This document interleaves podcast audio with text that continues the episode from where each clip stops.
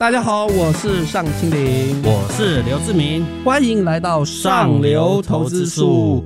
志明哥，我们今天要讲最夯的话题——元宇宙。最近真的让整个台股都热了起来，但是还是很多人对元宇宙是一知半解。我们要好好的把它说清楚。其实元宇宙它最大最大的梦想就是 AR、VR 虚拟跟实体做一个完整的整合。那主要还是因为脸书宣布它要全力进军这一块领域嘛。你想想看嘛，我们从电脑时代到现在的智慧型手机时代，它成长的力道其实都已经很差嘛。像今年是因为有疫情，所以 notebook 的成长力道比较强一点。可是明年大家预估 notebook 就是会衰退了。然后你像今年的手机，即使苹果讲它的东西有多好多好，但是它其实成长率其实都是接近个位数了。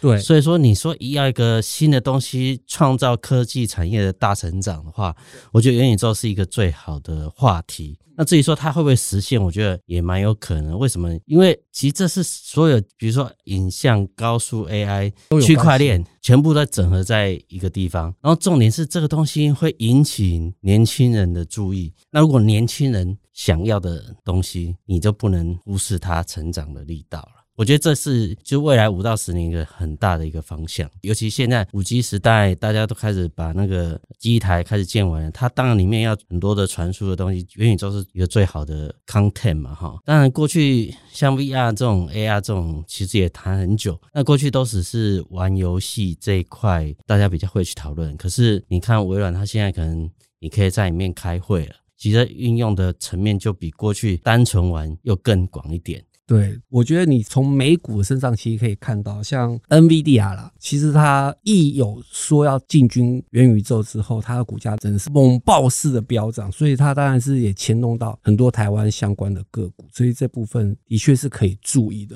分几个区块啦，第一个就是跟台湾比较息息相关的，就是头盔嘛，这部分就是因为有宏达电为代表，所以它牵动了一些相关的公司。然后第二个就是其实比较上软体啦，像游戏软体，可是这个台湾比较少，但是可能就是。是以国际公司为主，因为你毕竟要进入到那个宇宙，你要有个平台进去嘛。对，然后第三个就是入口，未来我觉得可能会掌握在脸书的身上，这类似像这种大型的平台身上了。我觉得最值得布局还是 NVIDIA。其实我们都知道，以前美国人他在挖金矿的时候，不一定挖得到金子哦，可是卖铲子人会大赚。这个是一个梦想。那至于说投入的公司会不会赚钱，其实我们现在也不敢完全确定。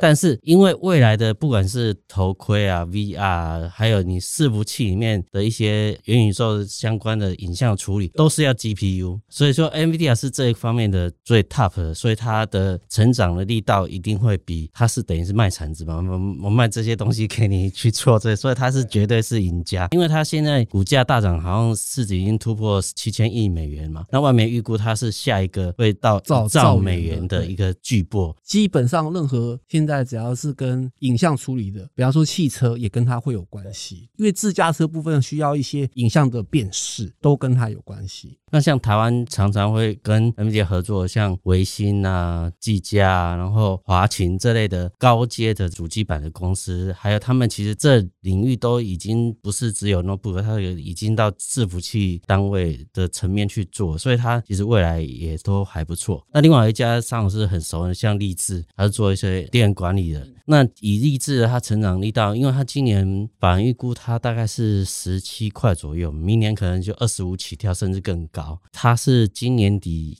呃新贵转上市嘛哈，那其实它是一个法人注意的一个标的，那它也掌握到这样的一个大的趋势，我觉得这也是大家可以去注意的一个台湾一家明星公司啊。除了 NVIDIA 以外，像不管是 VR 很多的头盔，其实它都有很多感测器嘛。那台湾的感测器就像光磊啊、鼎元啊跟光鼎这类公司。对，其实如果我觉得谈到元宇宙，只要跟 NVIDIA 相关的，目前这些显卡股啊，或是板卡这些微星、技嘉这些公司的话，是有基本面的。那另外一种，我要帮投资人问一下，就是像宏达电这种的，前三季也缴不出成绩单来，然后股价涨得比那些显卡股还要凶的话，这该怎么办？我个人认为，就站在投资的角度来讲，你当然你会觉得哦，涨很高，风险很大。那你想想看，以宏达电过去在智慧型手机的时候，刚开始跟微软合作的时候，它其实那时候也做得很好，它股价是从一百块一涨到一千三嘛。那现在股价也才六七十，就是说它其实研究这个领域，其实也研究六七年，你不能说它完全没有它的价值嘛。虽然它还是亏损，就它的头盔品牌 VAIO 算是一个知名的。品牌哦，就以呃全球来讲还是蛮知名的。然后它现在又有一个新的眼镜，是大概一百八十九公克而已，然后售价大概一万五以内。我觉得它只要这个产业有崛起的话，它还是一个重要的指标公司。那当然，因为它财报没有那么好，所以说我们就单纯用技术线型去做是比较安全的。当然，长线我们还是要看它的营收跟获利真的有跟上的话，它当然会走得比较远。但是初期的梦想，我觉得宏达电相关的公司。有可能在这个元宇宙这个梦想题材的时候，它会变成一个指标性的公司。